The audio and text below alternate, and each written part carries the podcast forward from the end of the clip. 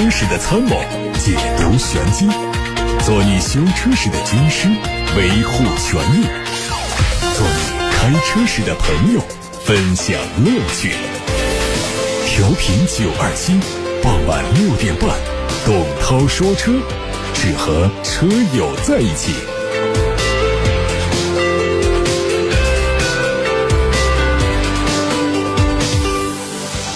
各位好，我是董涛，欢迎收听今天的节目直播。先听新闻，昨天是新一轮油价调整的第八个工作日，不出意外，下周一的晚上，国内成品油价格将迎来又一次大涨，这是年内的第九次上涨。根据数据，截止到昨天上午，原油变化率是百分之四点四二，预测油价累计上调的幅度是每吨一百八十五元，折算为每升一毛四到一毛六。九十二号汽油有可能进入到七块钱的时代。几天前，海外媒体报道了奥迪将在二零二六年开始停止推出新内燃机汽车的消息，不少网友都被这条消息震惊。不过，更加劲爆的消息还在后面。奥迪说将从二零三三年开始停产内燃机汽车，以进一步达到奥迪二零五零年实现碳中和的目标。不过，中国市场成为了一个例外。根据奥迪的评估，中国市场对于内燃机汽车的需求可能会持续到既定的二零三三年以后，但何时在中国市场上停止内燃机汽车的销售，目前还没有定论。当下距离奥迪全面停产内燃机汽车还剩下十二年的时间。从现有的产品规划来看，一创系列将会成为未来的主力。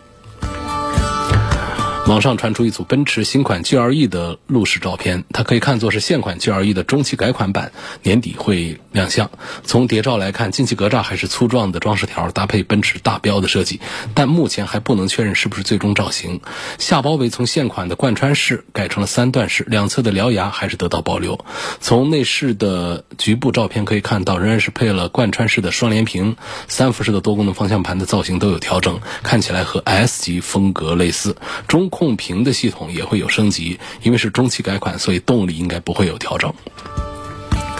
二零二二款的沃尔沃 x C 四零已经上市，六款产品的售价区间是二十六万四千八到三十五万四千八。作为年度改款，它只在部分配置上有一些调整。具体来说，二零二二款取消掉了搭载高功率版本二点零 T 动力的 T 五。四驱智雅运动版，此前在售的四款高配车都配有前雾灯，而二零二二款就只有顶配、次顶配才有。另外，车身的颜色也有变化。海外媒体曝光了保时捷中期改款帕拉梅拉的无伪装路试照片，预计最快明年上半年正式亮相。动力会继续沿用现款的总成，匹配八速的双离合变速器。从图片上看到，它的前脸是贯穿式的熏黑网格状的进气格栅，有一体式的点阵 LED 头灯组。车尾整体造型和现款差不多，内饰可能会采用和中期改款卡宴相同的设计，配全液晶数字仪表、全新造型的三辐式多功能方向盘，还有嵌入式的大尺寸的中控屏，并且用上了全新的6.0版本的信息娱乐系统。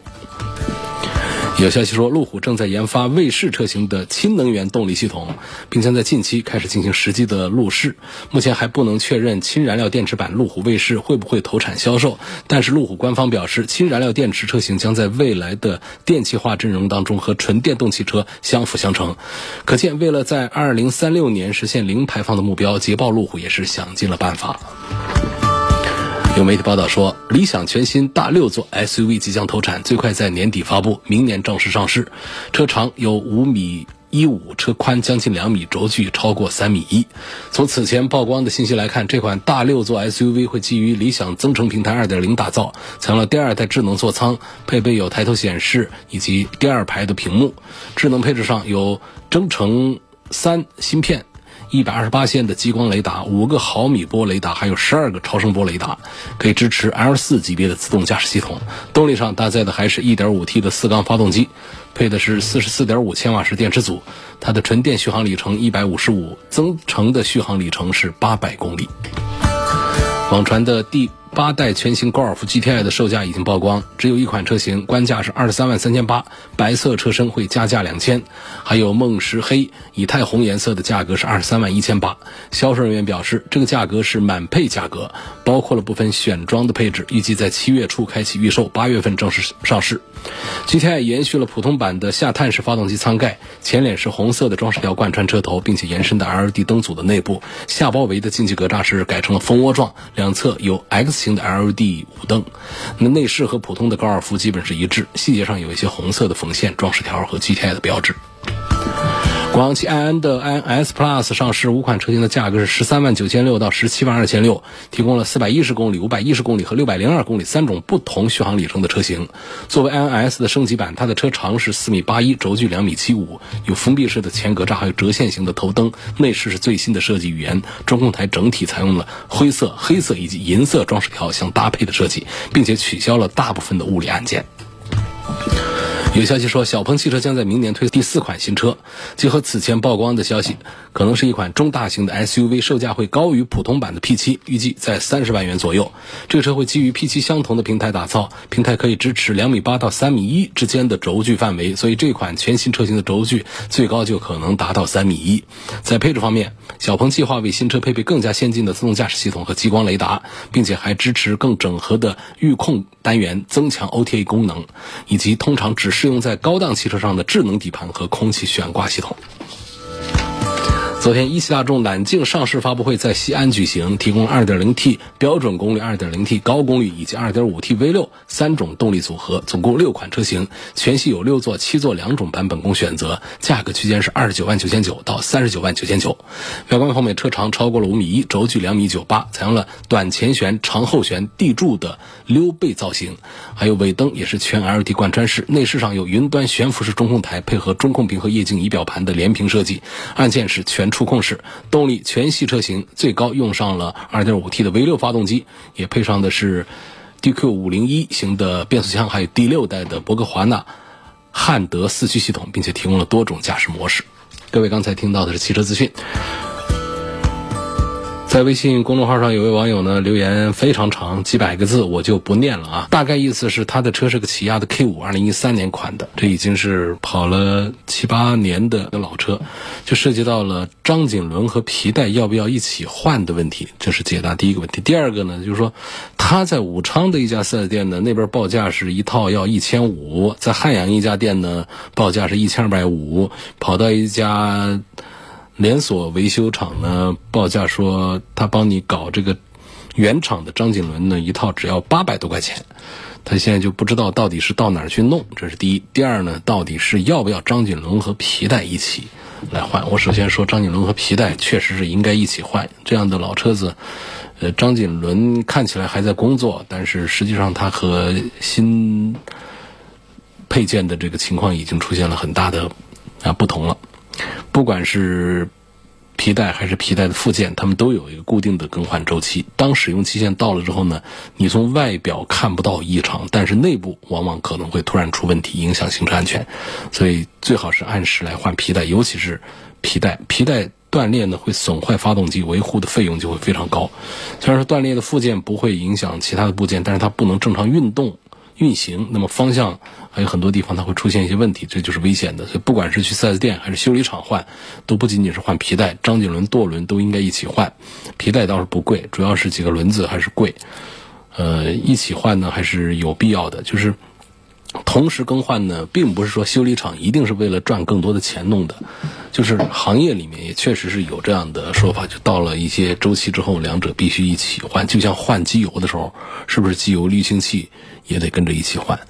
张紧轮的使用寿命也不是很长，很多车都有这样的情况，在皮带没有出现损坏的情况下，张紧轮已经先坏了，所以说换了皮带就说明皮带的寿命即将到了。那么虽然说张紧轮现在还没坏，但剩余的寿命肯定也不长了，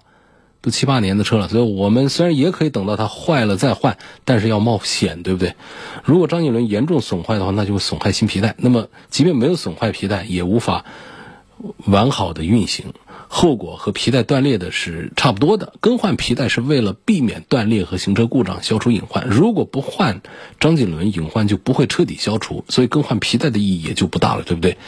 因此，为了安全起见呢，最好是一起更换皮带和张紧轮这些东西。另外呢，其实呢，换不换张紧轮呢，它其实都是要工时费。如果是在换皮带之后不久，这个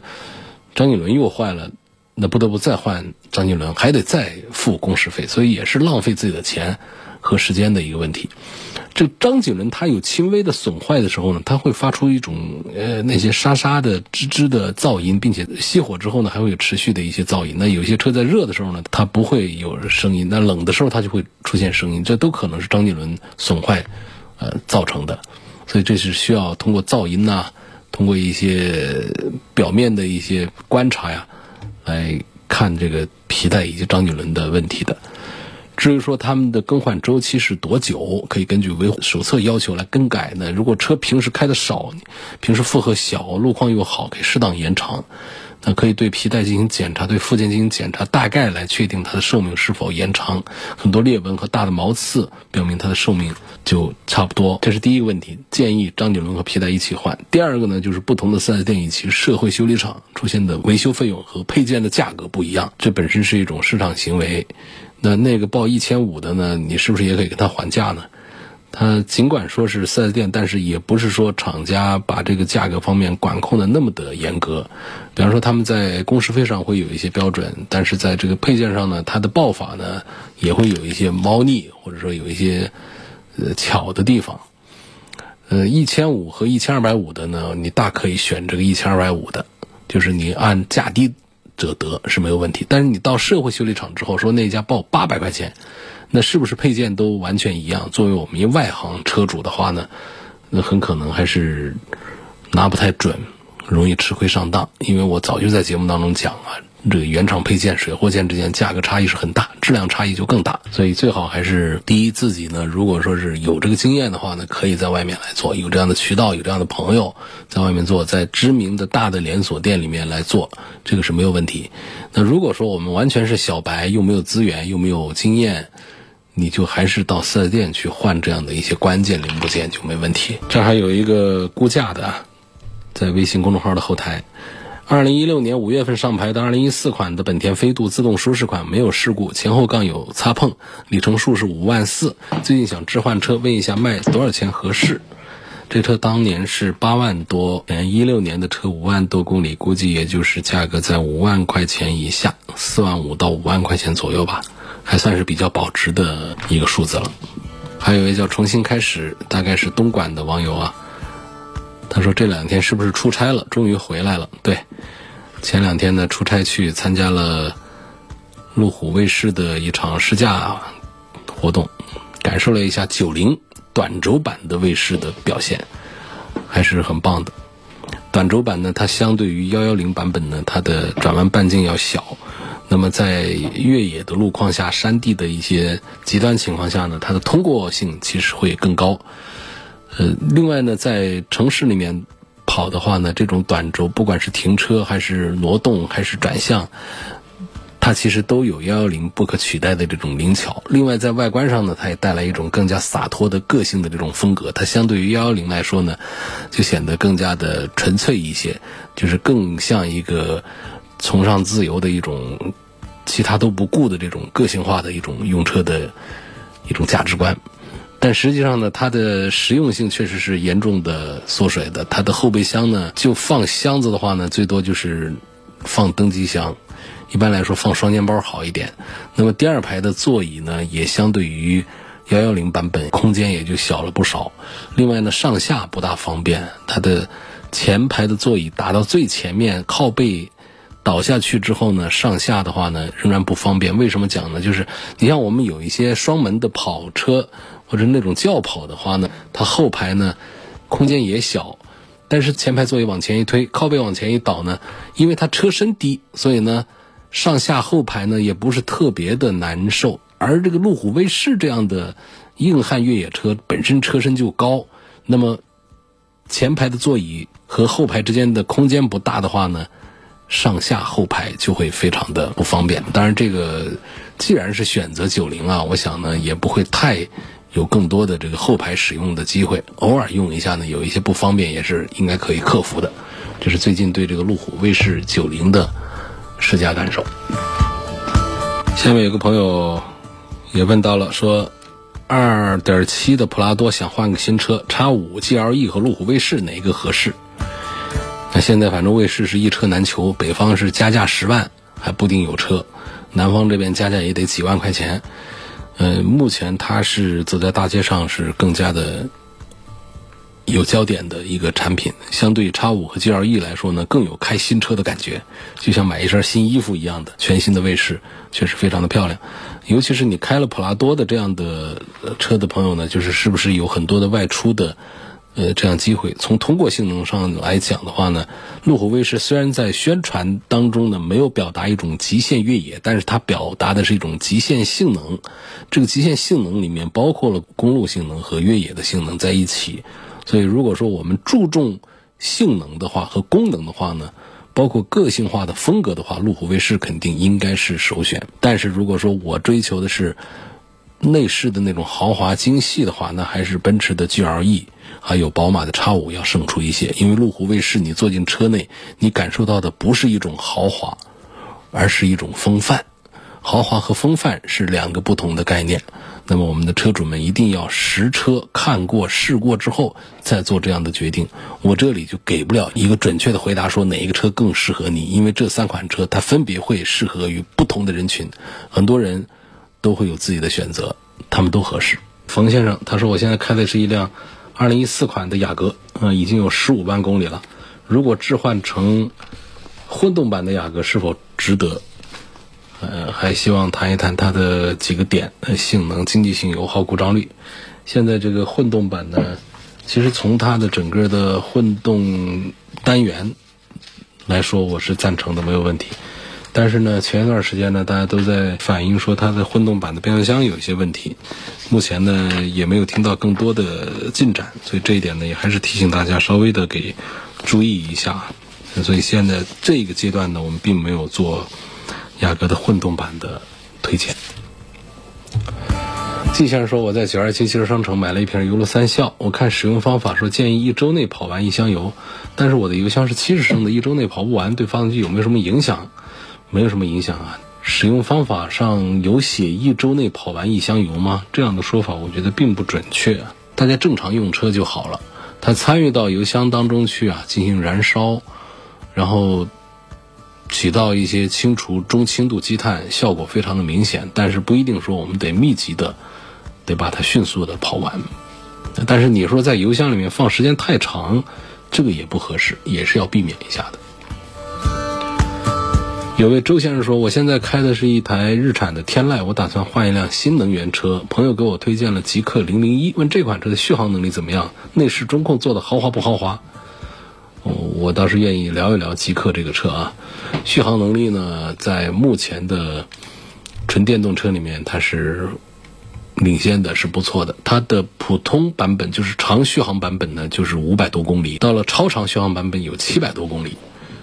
这个不管它打不打折呀，就打完折之后呢，这个数据对于我们城市用车来说，一般都还是够用的。那么关于它的外观内饰怎么样，豪华不豪华？第一个呢？现在看到这个全球的网友和车企对于这个吉利旗下的这个高端纯电品牌第一款产品极氪零零一都是赞赏有加，外观非常有国际范儿，非常的漂亮。它的内饰呢，实际上往往我们不能用一种豪华来说它，说豪华豪华的概念和定义是谁在主导呢？实际上是那劳斯莱斯、宾利这种就不说了。这这对于我们大多数车友来说，它没有参考价值，没有意义。那通常来讲呢，是以以奔驰的，尤其是奔驰 S 这样的车上，它带来的这种豪华的定义的。那么在新势力造车当中，以及我们的传统势力推出的高端的子品牌当中，这个豪华的概念它是不一样的。比方说，我们传统常见的豪华概念会有比较高档的光泽度、手感、做工、色彩都非常漂亮的实木装饰。在这种车上你是找不到的，啊，还比方说他们会用到非常珍贵的一些皮料来做，这种车上也不大用，也会用皮皮座椅，但是也有很多它直接就是用了合成革，实际功能性啊、手感呐、观感方面呢，它是不比那些高端的这个皮料要差的。然后其他的一些覆盖件呢，也都会用到一些高科技的一些材料，所以这种东西组合到一起，它给你感觉它不是那种传统意义上那种豪华。那种高档，它给你的是那种有科技的、有清新的、有个性的，啊，有赏心悦目的那种感受。这种感受，你说它是不是豪华？可能按传统的意义来讲，它并不是一种豪华。所以这是解释这这位朋友关心的一个车的内饰和中控做的豪华不豪华。这车呢上市的时间不长，呃，很多人对它还不了解，上网去搜都不知道写哪两个字。极是北极的极，克是化学元素那个一个气，里头写一个克服的克，极客零零一，这是在今年的四月份刚刚发布的这款车，官方叫纯电列装车。这个车可以说在全球范围啊引发了广泛的热议。包括从外网车友们的整体评价来看，这个极氪零零一的外观设计都是得到广泛认可的。但是呢，这车上有几个点啊，就挺有意思的。首先呢，就是极氪这个品牌有点把人给搞懵了。就现在有观点认为呢，说吉利旗下啊，你有一个领克，有个吉利，有这样子品牌，其实差不多就可以了，就不要再搞更多的子品牌，把人搞懵。在我刚才说这是吉利旗下的高端品牌之前，我说到极客这个车，有多少人想到了它和吉利之间的关系？也许啊，这是厂家故意弄的一个事儿，就不希望，是不是没有去，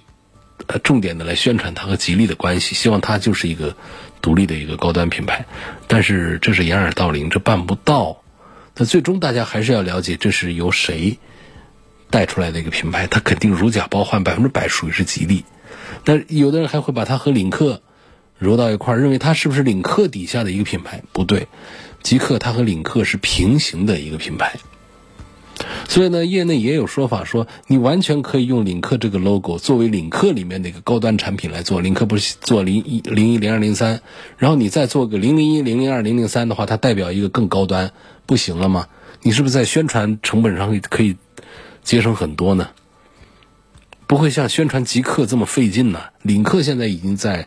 潮流人士当中啊，年轻的这一派当中已经是新开了，都知道领克这个品牌。那么现在要重新宣传极客这个品牌，这是很考验宣传水平的一件事儿，而且会浪费大量的宣传时间和宣传资源。当然说，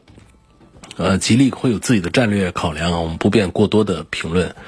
呃，但是从群众的眼光和评价来看，极客它作为一个独立的纯电品牌推出，而不是领克品牌纯电车型的推出，它确实让很多人感到困扰。因为领克你做的是油车，你完全可以再推一个领克的纯电动车，没有一点问题。领克目前的时尚品牌、时尚形象做的非常成功，那么现在重新再打一个极客，啊，就是从群众的眼光来看，确实让人感到了困扰。我觉得这还是不利于极客品牌进一步的铺开，更不用说利于它走出国门，走向世界了。品牌方面其实还有一个困扰的因素，那就是这两个字儿本身“极”北极的“极”，南极的“极”，克是化学元素那个气加一个克服的“克”，极客。呃，实际上也是比较生涩、比较难懂的，包括它的在英文环境里面呢，它的这个。商标的发音呢，其实也都不是太吉利的一个事儿，所以这是一个关于它的品牌的说法。第二个呢，关于车的说法，车的说法呢，首先我们讲颜值，这个是没得话说的啊。外观方面，这个大家自己上网一搜都可以。内饰方面，我刚才也讲了，关于什么叫豪华，什么叫时尚，这都说得很清楚。另外还有几个点也得跟大家说啊，就是它的轿跑车身、无框车门啊、全景天幕，还有它的一些这个高级的车身颜色等等。那么有一个点就是什么呢？就它中间有块大电视，那个电视机有多大呢？有十五寸。想象一下，我们常见的笔记本电脑十三寸，就是那种大一点的笔记本电脑才到十五寸。它就是把一个笔记本电脑的一个屏幕就直接放到中控台上，可想象有多大。虽然说大尺寸的电控中控屏啊，它是电车发展的一个大的趋势，但是在很多车上都也用了大的屏，但是呢。车友们的真实的反应是什么呢？就是中控屏还是不需要过大，尤其是不需要过高，因为在夜间可能会分散我们驾驶员对于路况的专注程度，包括在白天也是花花绿绿的一大块屏，也都不是个好事儿。所以呢，现在其实行业里面比较认可的还是最早奔驰带来的一个双联屏的一个方向，显示内容呢也很丰富，也有足够的面积够大。够显示更多的内容，同时呢，它横着连一个屏，这样的话呢，不至于说是干扰了我们太多的视线，在车内的环境上看起来也会比较协调，比例关系都不是那么的突兀。说这个如果说极客零零一这一块巨大的中控屏能够扁平一点，横向发展，做成一个副驾驶连屏的话呢，可能内饰方面的接受度还要更高一些。所以目前在我个人看来的话，这一块大彩电在一个仪表台上堆着的话，确实是极客零零一内饰设计的呃一大败笔，仅供参考啊。其他方面就不用说了，在吉利旗下做的底盘单元也还是比较不错、高级的。然后它的电动单元呢，吉利这么大厂家，应该是影响力不错，所以它不管是用的电池，还是电机，还是自己研发的电控技术，都是值得我们大家来信任的。冯女士，她的提问是说：我有一辆奔驰，想刷个 ECU，把低功率版本刷成高功率版本，我有没有什么不好的影响？其实我不赞成这么一刷啊，我原来还是赞成的，后来好多车友们反映呢，就是在武汉这样地方呢找不到比较狠的电子给我们刷的那么刚刚好，要么就刷的这个数据过大，对我们的发动机的寿命都有影响。因为就原厂的发动机的高低功率之间呢，如果说差异不大的话就算了，比方说差异比较大，比如两百五十匹和一百八十匹，这种的话，其实它在。这个活塞连杆呐，这一些方面它会有变化的，它会加有加强件给换上去的。只有那种，比方说，呃，一百八和两百一这种比较小范围的这种马力之间的区别，它才会就用原来的一套这个配件，然后只是做这个数据上的。不同，所以但是像这样在外面刷 ECU 呢，一点小的幅度刷上去呢，你基本上开车的时候无感。等到刷的数据比较大的时候呢，你的加强部分又没有更换，实际上呢，这还是有一些问题。这是第一，第二个点呢，就是有一些不相关的干扰问题，也是得不到合理的解释。有的朋友反映说刷了，刷完之后呢，好像是有点影响，但是同时油耗也受到了影响，还有。无关的什么行车记录仪啊，什么车内的一些系统软件呢，也都受到了一些干扰影响，就找不到其中的关系。我想这还是我们的很多电子技术不成熟的问题，因为这个后面数码时代，这后面很多还是要对厂家的一套系统啊精于研究。不管是我们国外的这个发烧友，还是我们沿海城市的一些电子呢，他们在这方面做的会更加的纯粹一点。所以，因此呢，综上所述呢，就是我不是太赞成大家拿一个车去把这个 ECU 给刷了。实际上，你感受不到什么。如果说能感受到什么呢，很可能它是给你带来的一些不好的反馈。继续来看，来自。董涛说车微信公众号的后台，比亚迪宋 PLUS DM-i 的电池用的是不是刀片电池？动力系统是否可靠？1.5升自然吸气发动机的高速直驱模式是不是会动力不足？但是在高速直驱的模式下呢，它主要讲的是一种巡航，实际上对于我们加速的要求是并不高的。嗯，这是第一个。话题，第二个，它动力系统的可靠程度，比亚迪目前家里的动力系统的可靠程度还是做的不错的，这要给肯定。第三点，宋 Plus DM-i 的电池用的是不是刀片电池？呃，从厂家的预售的信息来看，包括发给我们媒体的稿件上来看，一直说的就是采用了刀片电池。啊，就是在春节前后的时候呢，我们一直得到的信息就是这样的，采用的是刀片电池啊，有五十多公里和一百多公里的两个版本，油电综合工况下续航里程一千一百多公里以上，所以这我只能是说到这儿，就是我们得到的信息它都是刀片电池。我这个话说的是比较严谨的啊，得到的信息是刀片电池。今天就到这儿，感谢各位收听和参与晚上六点半到七点半中直播的董涛说车。欢迎大家在节目时间以外，通过董涛说车的全媒体平台找到往期节目的重播音频，继续关注董涛说车。董涛说车广泛入驻在微信公众号、微博、蜻蜓、喜马拉雅、车架号、易车号、百家号、九头鸟、微信小程序、梧桐车话等等平台上，找到董涛说车的专栏，就可以找到我。下次节目我们再会。